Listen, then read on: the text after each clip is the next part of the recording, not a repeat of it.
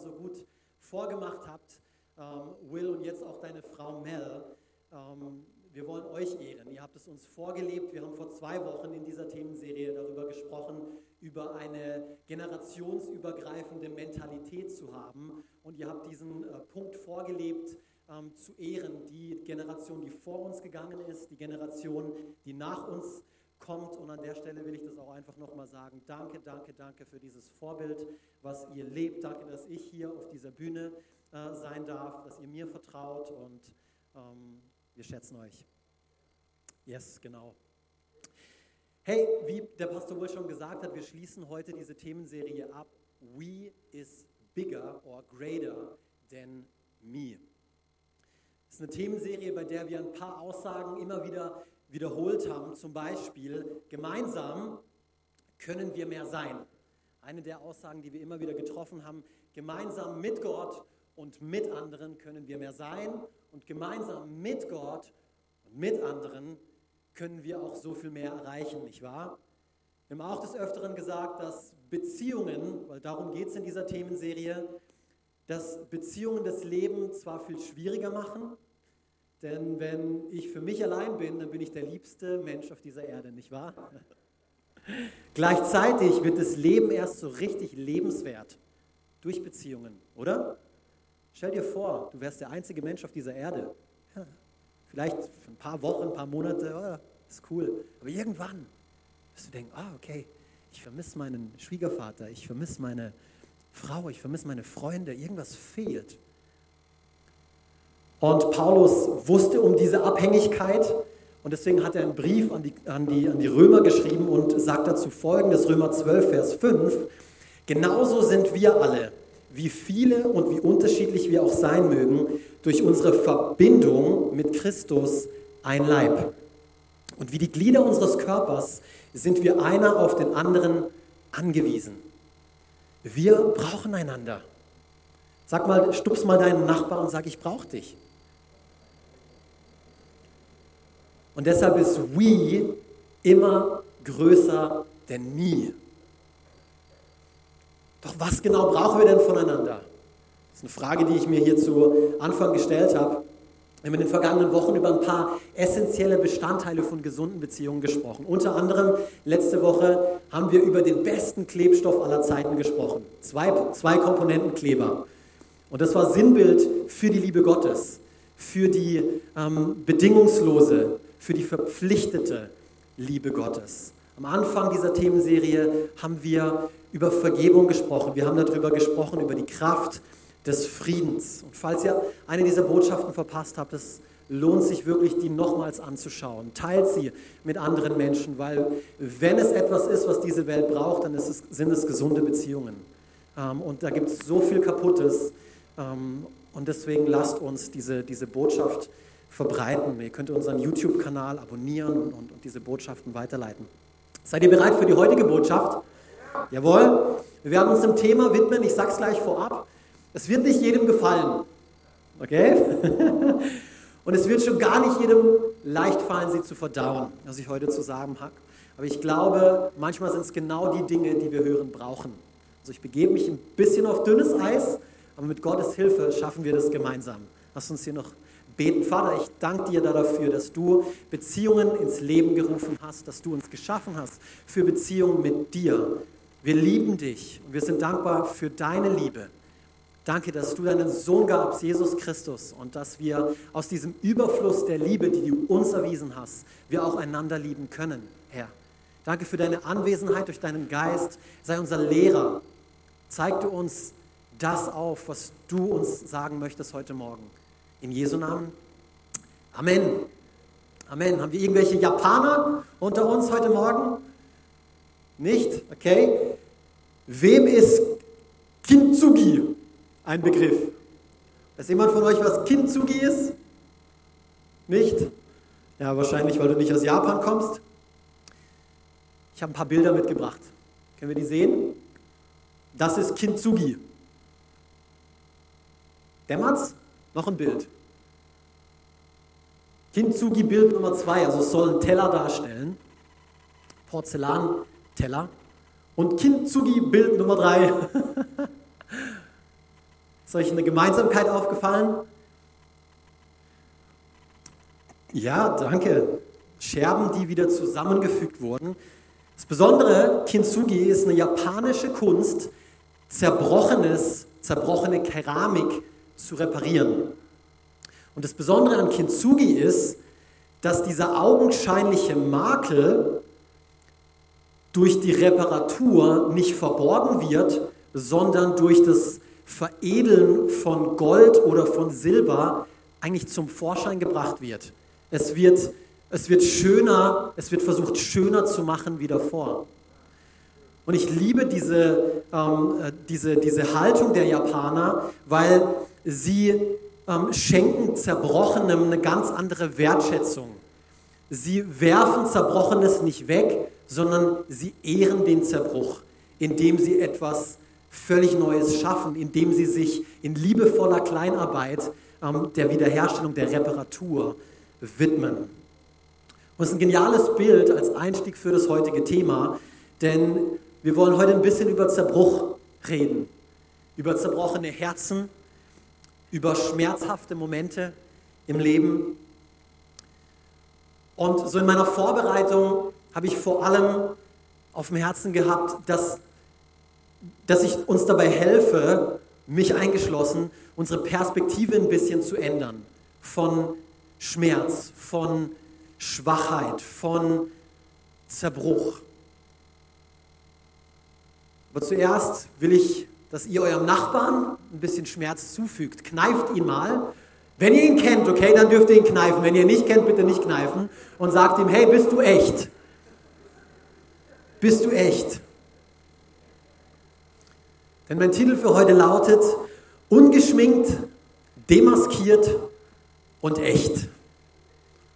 Ungeschminkt, demaskiert und echt. Ich weiß nicht wieso, aber aus irgendeinem Grund scheinen wir ein Problem damit zu haben, anderen unser wahres Ich zu zeigen.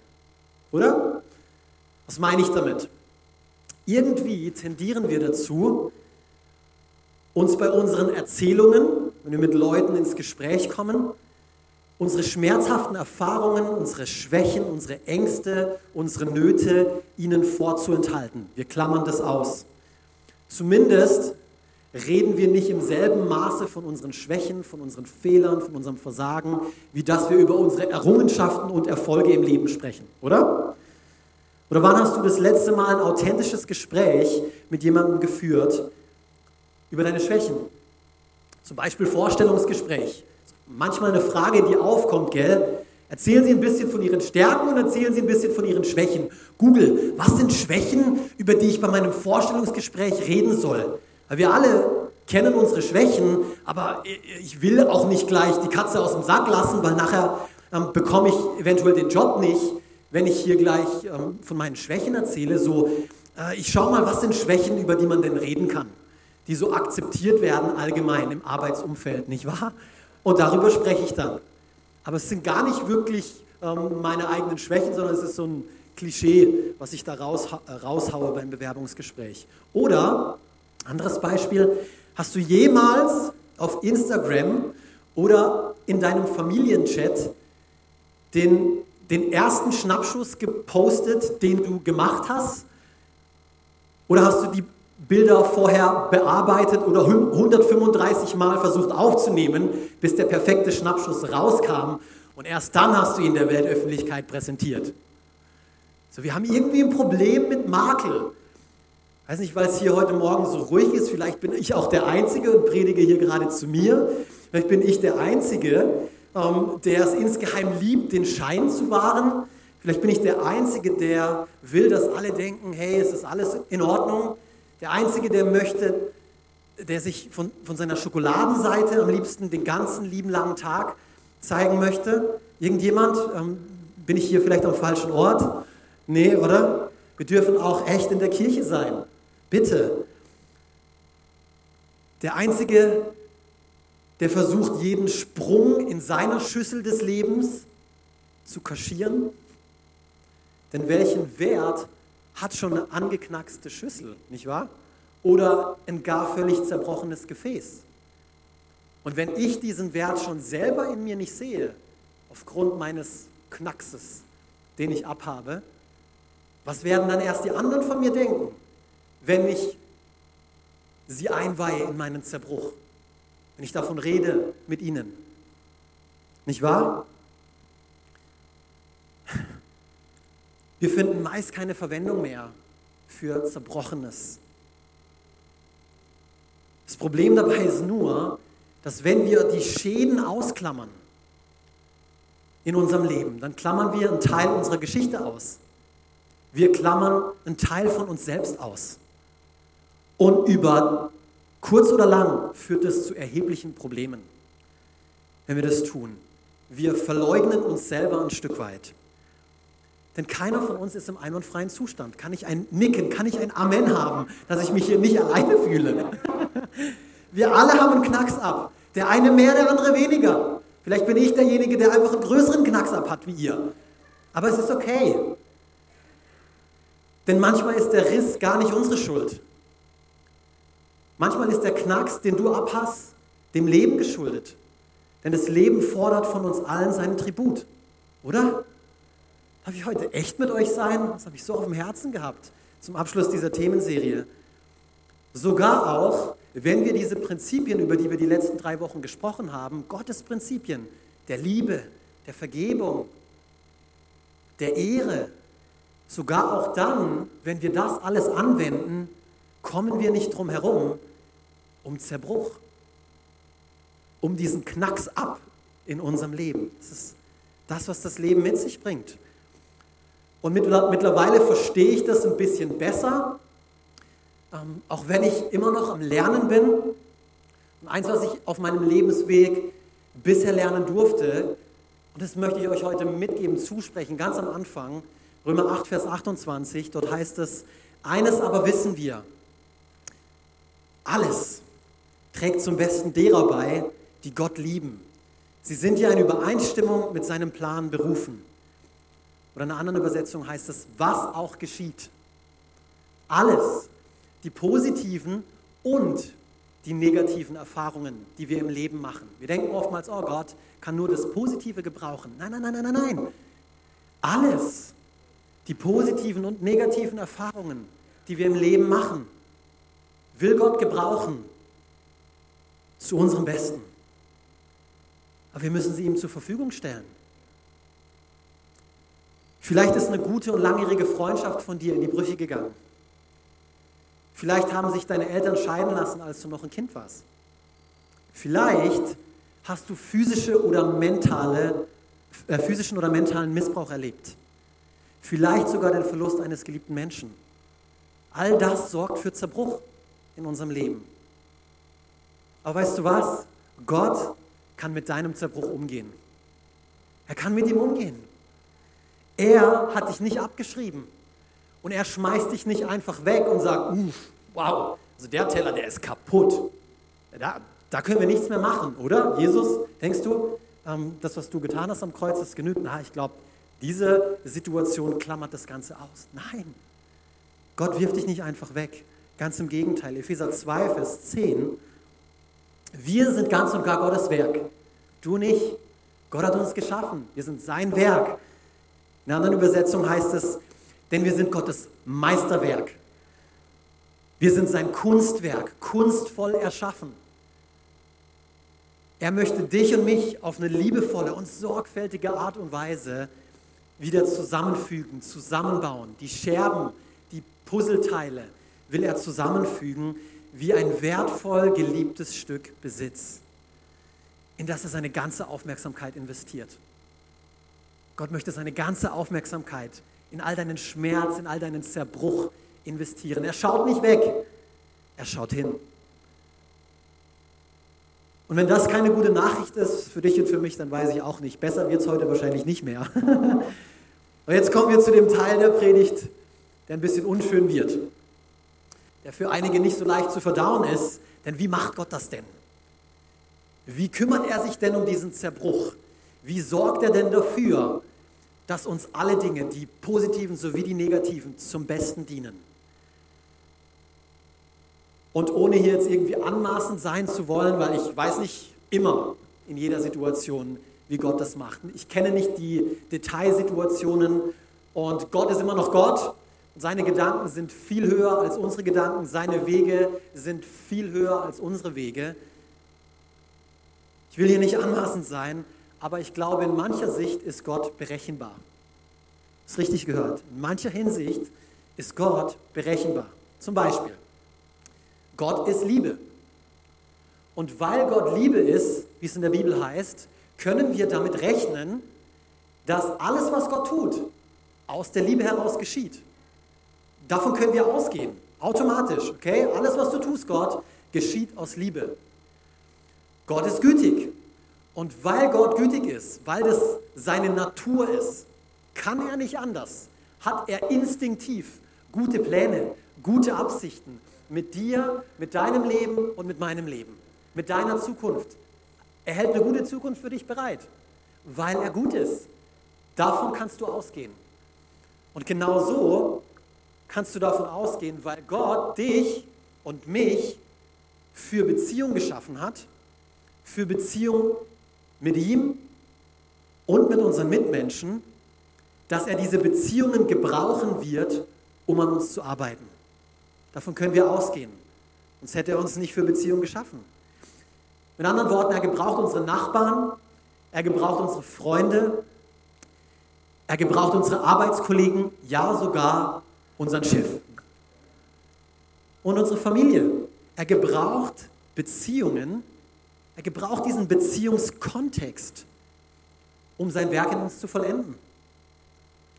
Und wir sprechen in diesem Zusammenhang, ihr habt diese Aussage wahrscheinlich schon mal gehört, dass wahre Veränderung im Leben, also im Kontext von Beziehung stattfindet. Wenn du wahre Veränderung in deinem Leben erfahren willst, dann passiert das immer im Kontext von Beziehung. Doch hier liegt im wahrsten Sinne des Wortes der Hund begraben, nicht wahr? Denn wie wir zu Anfang gesagt haben, Beziehungen sind gleichzeitig auch schmerzhaft.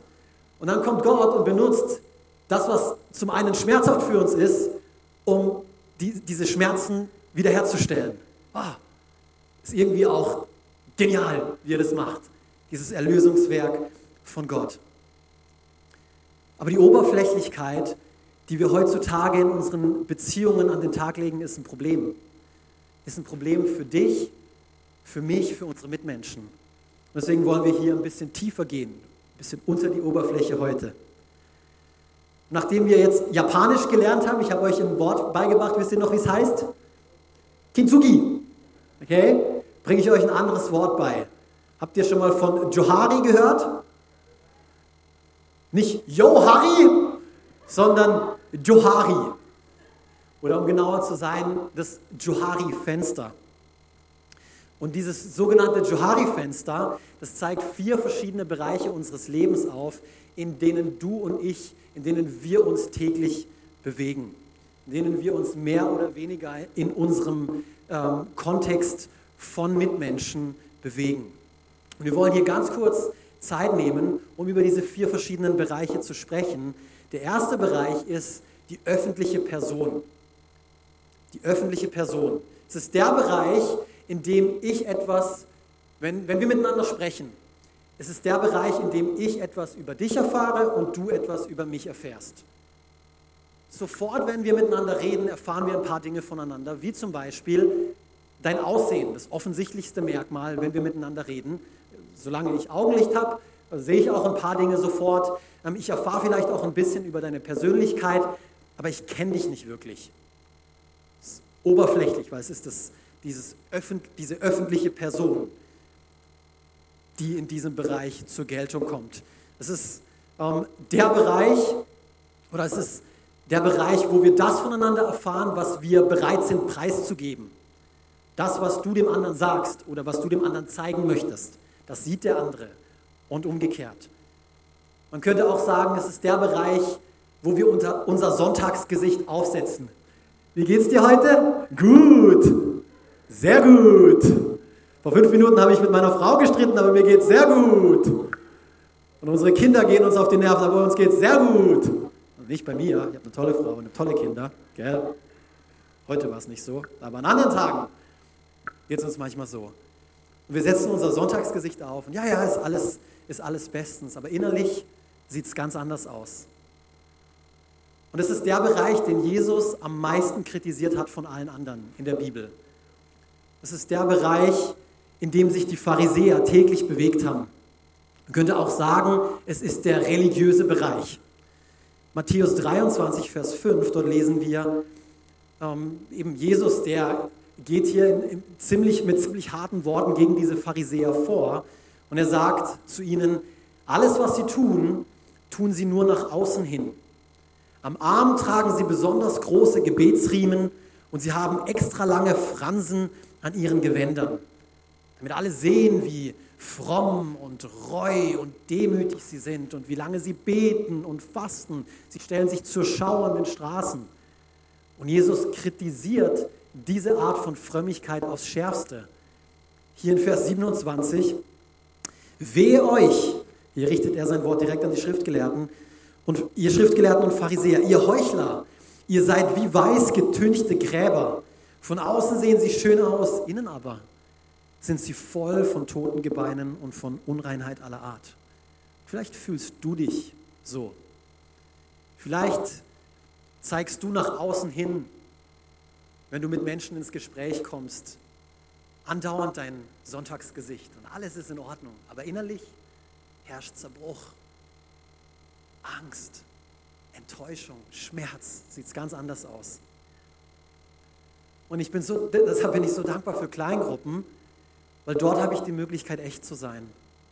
Was mich wiederum dafür schützt, ein Leben zu führen, was nur oberflächlich ist. Weil in der Kleingruppe kennen mich die Leute.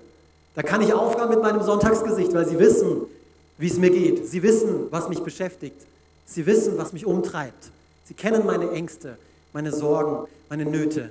Es ist, eine, es ist zwar eine Ebene, die attraktiv scheint, diese öffentliche Person, aber die für eine innerliche Leere sorgt. Die zweite Ebene des Johari-Fensters, seid ihr noch mit dabei, ist die Ebene des Geheimnisses. Es ist der Bereich meines Lebens, den ich selbst zwar kenne, den ich euch aber vorenthalte. Ich bin mir dessen bewusst, ihr seid euch dessen aber nicht bewusst, weil ich es euch nicht sage, weil ich es euch nicht preisgebe.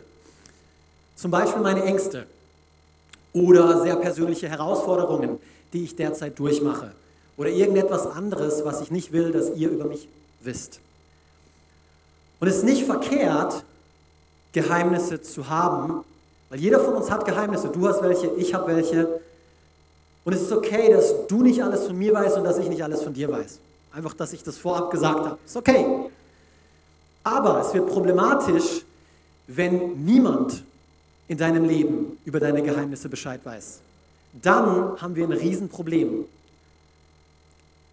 Wir haben im Jugendleiterschaftsteam haben wir ähm, immer so einen Spruch gehabt vor Jahren, ähm, Spaß miteinander gemacht. Und wenn wir eine peinliche Geschichte voneinander wissen wollten, dann haben wir immer gesagt, hey, komm schon, erzähl doch von deinem Geheimnis, denn du weißt ja, Geheimnisse machen einsam. Und wir haben uns einen Spaß ähm, dabei erlaubt, ähm, weil es ging um irgendeine peinliche Geschichte, die wir vom anderen wissen wollten. Aber da, ist, da, da steckt Wahrheit drin in dieser Aussage. Geheimnisse machen nicht nur einsam, sondern anhand von mehreren Studien, Geheimnisse machen krank. Menschen, die belastende Geheimnisse mit sich herumtragen, sind anfälliger für Depressionen und Ängste. Und deswegen ermutigt uns Paulus in seinem Brief an die Korinther, Folgendes zu tun. 2. Korinther 4, Vers 2. Wir weigern uns, Masken zu tragen. Passt ziemlich gut, gell? Und die ersten nehmen ihre Maske runter, setzt sie sofort wieder auf. Das habe ich nicht gemeint. Wir weigern uns, Masken zu tragen. Ich liebe die, diese Übersetzung, müsst ihr euch merken. Message Translation, okay? Wir sagen, hey, das steht in der Bibel, oder? Jetzt habe ich den, äh, biblischen, das biblische Fundament dafür, warum ich keine Masken trage. Und Spiele zu spielen. Vielmehr legen wir alles, was wir tun und sagen, offen dar. Offenheit und Ehrlichkeit sind von unschätzbarem Wert in Beziehungen. Und sie sind der erste Schritt in persönliche Freiheit. So wichtig. Und ich musste an mehrere Dinge denken in meinem Leben, wo ich diesen Wert von Offenheit und Ehrlichkeit erlebt habe. Gerade am Anfang, äh, eben gerade Jesus neu kennengelernt, viele Dinge am Entdecken gewesen. Äh, auch dieses Prinzip von Kleingruppe und dass man sich anderen mitteilt, das war mir völlig fremd. Und man redet doch nicht über seine Gefühle. Ähm, und so habe ich das alles erstmal so ein bisschen ausgecheckt. Und ich kann mich an zwei Momente erinnern. Ähm, einen davon will ich, will, will, will ich mit euch teilen, die, die sofort in meine Gedanken gekommen sind. In Bezug auf Gottes Stimme. Das war immer so ein Ding am Anfang. Ähm, ich habe da einen Freund gehabt oder ich habe ihn immer noch. Ich liebe diesen Mann. Und wenn du mit dem redest, dann hört sich das immer so an, als würde Gott ähm, auf Schritt und Tritt neben ihm laufen. Und als würde er ihm die ganze Zeit in sein Ohr flüstern. Und das hat mich von Anfang an gestört, weil ich das halt so noch nie erlebt habe. Und auch in meinen zwölf Jahren Christsein äh, noch nicht erlebt habe. Also nicht nur damals, sondern zwölf Jahre später bin ich immer noch da und denke, was? Und ich habe das aber nie mitgeteilt. Und das hat für Zweifel, das hat für Ängste gesorgt in mir. Und ich habe angefangen, meine Errettung in Frage zu stellen. Ich habe angefangen, okay, wenn ich Gottes Stimme nicht höre, so wie der sie hört, weil offensichtlich spricht Gott ganz klar zu ihm, aber ich habe keine Ahnung, wie er zu mir spricht. Ähm, und es heißt ja, Gottes Schafe hören seine Stimme und sie kennen ihn. Also wenn ich seine Stimme nicht höre, dann bin ich ja auch nicht sein Schaf. Und irgendwie hat das alles Sinn gemacht in meinem Kopf. Aber ich habe es nur für mich behalten. Ich habe mit niemandem darüber gesprochen, über diese Angst, über diesen Zweifel, dass ich gar kein Kind Gottes bin. Und ich habe ich hab Angst gehabt. Bis es mir irgendwann auf den Zeiger gegangen ist, dass dieser Kerl immer so über, über seine Beziehung mit Gott redet. Und ich habe mit anderen Leuten darüber gesprochen. Und haben gesagt, also so wie du darüber redest, hörst du Gott wirklich so, wie wenn wir jetzt miteinander sprechen? Weil so kommt es bei mir an. Und sagt er, nein. Ja, ja, warum redest du denn so darüber? Ich mache mir die ganze Zeit so einen Kopf. Deswegen, weil ich denke, ich höre Gottes Stimme nicht, so wie du sie hörst. Aber in dem Moment, wo ich angefangen habe, mich mitzuteilen, meine Ängste preiszugeben, sie jemandem anzuvertrauen, ist was Wunderbares passiert. Und by the way, ohne hier ähm, jetzt in die Tiefe zu gehen, wie wir Gottes Stimme hören können, aber Gott ist Geist. Und er hat seinen Geist in uns gelegt und sein Geist zeugt. Sein Geist redet zu uns und wir können lernen, diese Stimme wahrzunehmen. Oftmals nicht mit den physischen Ohren, aber mit unserem Herzen. Und das kann man lernen. Und ich durfte das lernen. Vielleicht bin ich immer noch nicht an diesem Punkt, an dem dieser besagte Freund ist. Aber ich habe über die Jahre gelernt, Gott spricht zu mir. Und er spricht so, wie ich es verstehe. Weil er hat mich geschaffen. Oh, er weiß. Vielleicht war er das gerade. Um, er weiß, was ich brauche. Und er weiß, wie ich es brauche, wie ich es hören kann, wie ich es verstehen kann. C.S. Lewis hat Folgendes gesagt, Freundschaft entsteht in dem Moment, wenn eine Person zu der anderen sagt, was? Du auch? Ich dachte, ich wäre der Einzige. Ich dachte, ich wäre der Einzige mit diesem Problem. Ich dachte, ich wäre der Einzige mit dieser Angst. Aber solange wir nicht darüber reden, erleben wir dieses tiefe Gefühl von Verbundenheit nicht. Solange wir andere Menschen nicht in Geheimnisse einweihen, erfahren wir diese Freiheit nie in dem Maße, in dem sie Gott uns eigentlich schenken möchte. Das ist die Art und Weise, wie er es sich überlegt hat, dass es funktioniert. Dadurch geschieht Freiheit. Wir alle brauchen so einen Ort, wir alle brauchen so einen sicheren Hafen, wo wir über unsere Geheimnisse sprechen können. Und wenn du dich derzeit in deiner Connect-Gruppe, weil es eine größere Gruppe ist, vielleicht nicht wohlfühlst, vor der ganzen Gruppe mit anderen über dein Geheimnis zu sprechen, dann schnapp dir eine Person, Such dir einen Rechenschaftspartner und rede mit ihm darüber. Das muss nicht gleich die ganze Gruppe sein, aber nimm Schritte. Weih jemanden ein, deinen Ehepartner, einen, einen, einen göttlichen Freund. Mach es nicht hier von der Bühne aus und erzähl allen gleich von deinen Ängsten, weil dann passiert nämlich genau das, was wir fürchten. Wir werden enttäuscht. Wir werden verletzt. Und deswegen behalten wir es für uns. Ich habe einen Pastor sagen gehört, es ist wie, wenn wir uns mit brühendem Wasser verbrennen würden und danach aber Wasser, danach aber Wasser meiden, weil wir uns verbrannt haben. Dabei ist Wasser lebensnotwendig. Und manche von uns gehen so in das Thema Beziehung rein, weil du Enttäuschung, weil du Verletzung, weil du Schmerz erlebt hast, meidest du jegliche Art von Beziehung. Meidest du es, dich zu öffnen, ehrlich zu sein, anderen mitzuteilen, weil du Enttäuschung erlebt hast. Und es ist verständlich. Aber du hast vielleicht dich den falschen Personen mitgeteilt. Und so such dir göttliche Freundschaften, wo du ehrlich sein kannst, wo du offen sein kannst. Jakobus 5, Vers 16, bekennt einander eure Schuld und betet füreinander, damit was passiert? Damit ihr geheilt werdet.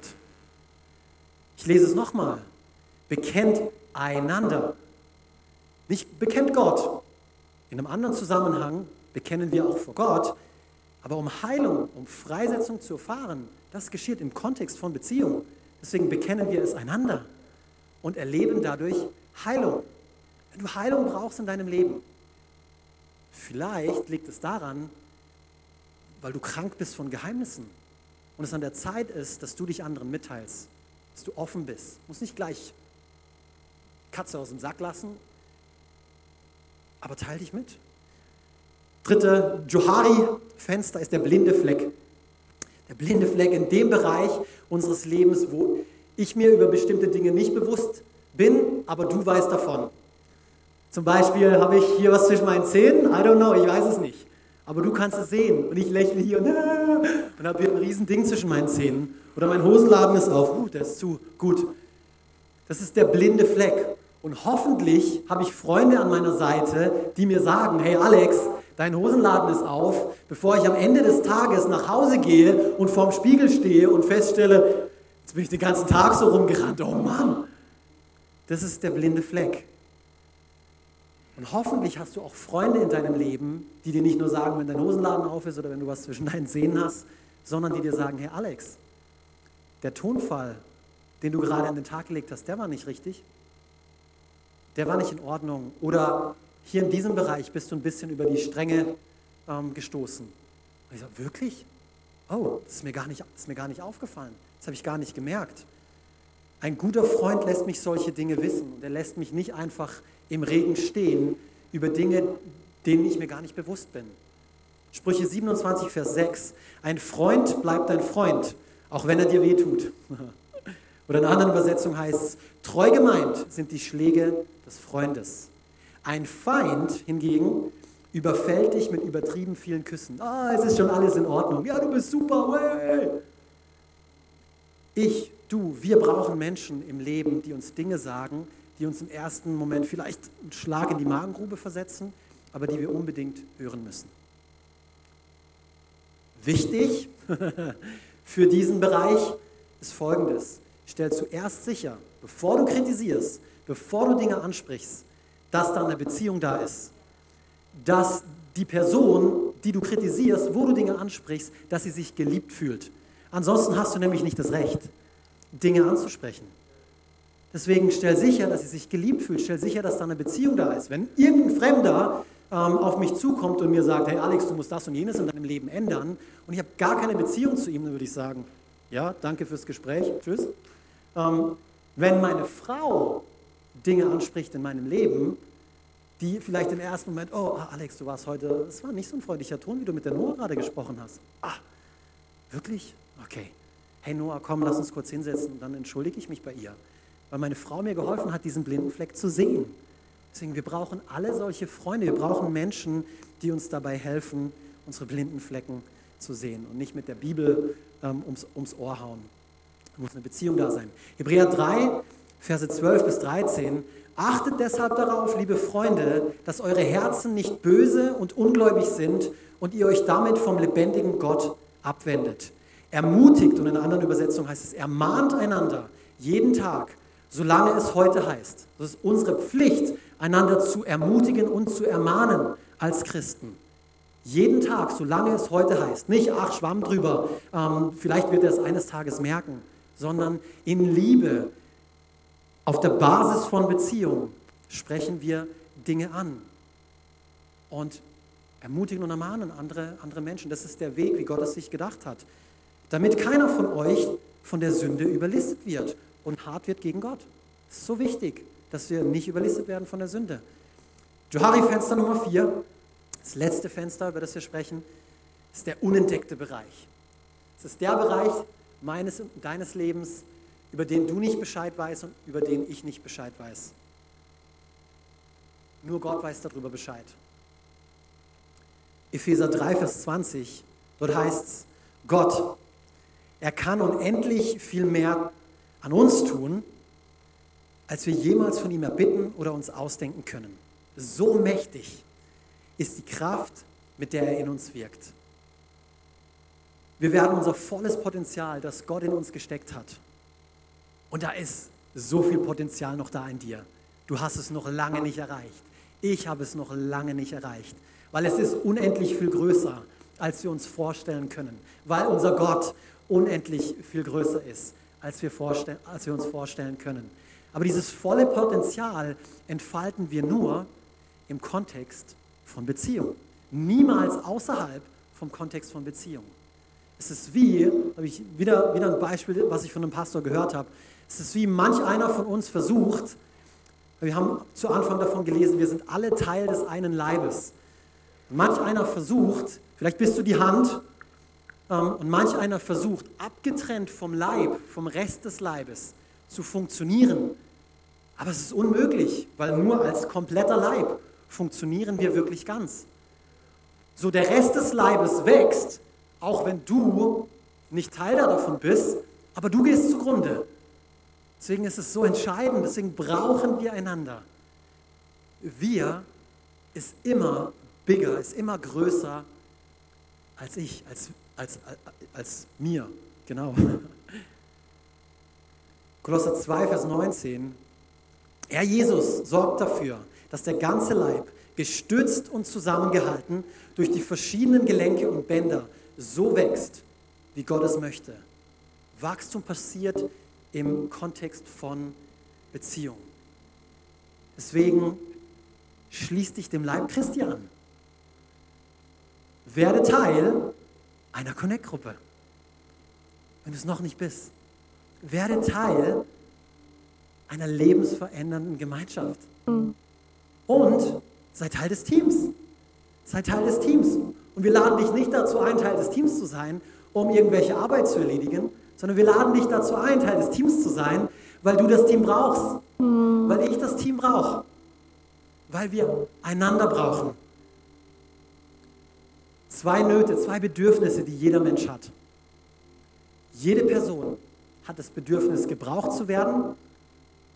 Das findet im Kontext vom Dream Team statt. Dort kannst du deine Gaben, deine Talente, deine Einzigartigkeit einbringen und einen Unterschied machen. Dort erlebst du es, gebraucht zu werden. Und jede Person hat das Bedürfnis, gekannt zu werden. Das passiert im Rahmen von Connect-Gruppen. Dort kennt man einander nicht nur, man ist füreinander da, kümmert sich umeinander.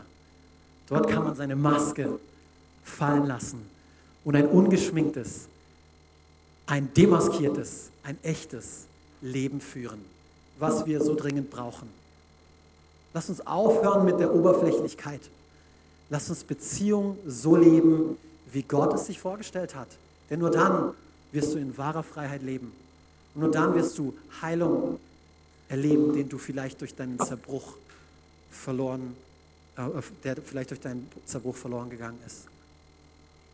Und so wie wir jetzt diesen Gottesdienst schließen, so wie wir zum Ende kommen, möchte ich dir die Gelegenheit geben, Gott persönlich kennenzulernen. Nicht nur einfach etwas über ihn zu erfahren, etwas über ihn zu wissen. Er möchte, dass du ihn kennst. Er möchte, dass du in einer persönlichen Beziehung zu ihm bist. Und deswegen hat er seinen Sohn Jesus gesandt. Er liebt dich. Das musst du wissen, in erster Linie. Er liebt dich und er ist für dich. Mit all deinen Schwächen und all deinen Stärken. Er kommt mit deinem Zerbruch klar. Und deswegen gab er seinen Sohn damit auch du damit lernst, klarzukommen. Wir brauchen Jesus Christus. Gott hat uns seine Liebe durch seinen Sohn bewiesen. Und wenn du daran glaubst, dass Jesus auf diese Erde kam für deine Schuld, um mit deinem Zerbruch umzugehen und, aus, und daraus etwas Wunderschönes zu machen, dir ewiges Leben zu schenken, damit du dich ein Kind Gottes nennen kannst, dann möchte ich dir diese Einladung heute aussprechen. Und du kannst das annehmen persönlich für dich durch ein einfaches Gebet, wo du deinen Glauben zum Ausdruck bringst. Gemeinde, lass uns hier gemeinsam beten für diejenigen, die das möchten, die Gott nicht nur auf dieser öffentlichen Ebene begegnen wollen, sondern die Gott wirklich erlauben wollen, David, du kannst reinkommen. in ihr Herz zu kommen, das zu verändern, was nur Gott tun kann, das wiederherzustellen, was nur er wiederherstellen kann und etwas Wunderschönes daraus werden zu lassen. Ich will hier ähm, gemeinsam ein Gebet sprechen als Familie. Lass uns das gemeinsam beten, okay? Wir beten dieses Gebet hier zusammen. Und wenn du daran glaubst, Three, two, dann bete mit. Lieber Gott, lieber Gott, ich komme vor dich mit all meinen Stärken, mit all meinen Schwächen. Ich komme vor dich mit all meinen Stärken, mit all meinen Schwächen. Ich habe erkannt, dass ich ein Sünder bin. Ich habe erkannt, dass ich ein Sünder bin. Aber ich danke dir dafür, Jesus, dass du kamst. Aber ich danke dir dafür, Jesus, dass du kamst, um diese Schuld von mir zu nehmen. Um diese Schuld von mir zu nehmen. Und einen Weg frei zum Vater zu machen. Und einen Weg frei zum Vater zu machen. Jesus, ich gebe dir heute all meinen Zerbruch. Jesus, ich gebe dir heute all meinen Zerbruch. Mach du mein Leben völlig neu. Mach du mein Leben völlig neu. Ich gebe mich dir hin. Ich gebe mich dir hin. Ab heute will ich für dich leben. Ab heute will ich für dich leben. In Jesu Namen. Amen. In Jesu Namen. Amen. Wenn du dieses Gebet gebetet hast, das ist die großartigste Entscheidung, die du jemals treffen wirst, weil du bist Teil der Familie Gottes. So Glückwunsch. Die Band kann leise Wir reinkommen. wollen dir helfen mit deinen nächsten Schritten, weil da beginnt die Reise erst so wirklich richtig. Wir wollen dir gerne eine Bibel schenken. Ähm, die kannst du dort hinten beim Connect Center, du two, diesen three, four. kannst du dort abholen. Da hast du auch Gelegenheit, mit jemandem ins Gespräch zu kommen. Sprich mit jemandem über diese Entscheidung. Lass es uns bitte wissen über die Kontaktkarte, wenn du noch nicht bereit bist, mit jemandem am Connect Center zu sprechen. Lass es uns über die Kontaktkarte wissen. Wir wollen dir helfen. Wir wollen da für dich sein. Amen. Und an der Stelle wollen wir gerne am Ende des Gottesdienstes auch unser Opfer erheben. Wir wollen großzügig sein als Kirche. Das, was wir, Wir bleiben so ruhig. haben, wollen wir großzügig weitergeben. Und eine, ähm, eben, Pastor Will hat vorhin dafür gebetet, ähm, für, für die Ukraine, für all das, was dort passiert. Wir konnten diese Woche ähm, eine Familie aussenden, unterstützen, die dort ähm, in die Ukraine gefahren ist, um dort auch ein Familienmitglied quasi aus, dieser Krisen, ähm, aus diesem Krisengebiet herauszuholen. Und das ist durch, durch, durch euer Geben möglich. Kirche in Aktion, ähm, was am Samstag stattfindet. All die Aktionen, wo wir die Obdachlosenheime, ähm, die ähm, äh, äh, Frauenhäuser, all die verschiedenen Organisationen, wo wir an ihrer Seite stehen und mit ihnen gemeinsam kämpfen, ist nur möglich durch eure Großzügigkeit. Und so wollen wir euch die Gelegenheit geben, euch jetzt daran zu beteiligen. Ihr könnt die Umschläge äh, benutzen und den QR-Code, wenn ihr möchtet, und dann das Opfer am Ende in diese schwarze Box beim Ausgang tun. Ich bete noch und dann singen wir ein Schlusslied. Vater, wir loben dich, wir preisen ein bisschen mehr auf. Partnerschaft mit uns operierst, dass du uns gebrauchst und dass wir durch unser Geben einen Unterschied machen können. Danke dafür, dass du uns segnest, dass wir gesegnet sind, um ein Segen zu sein.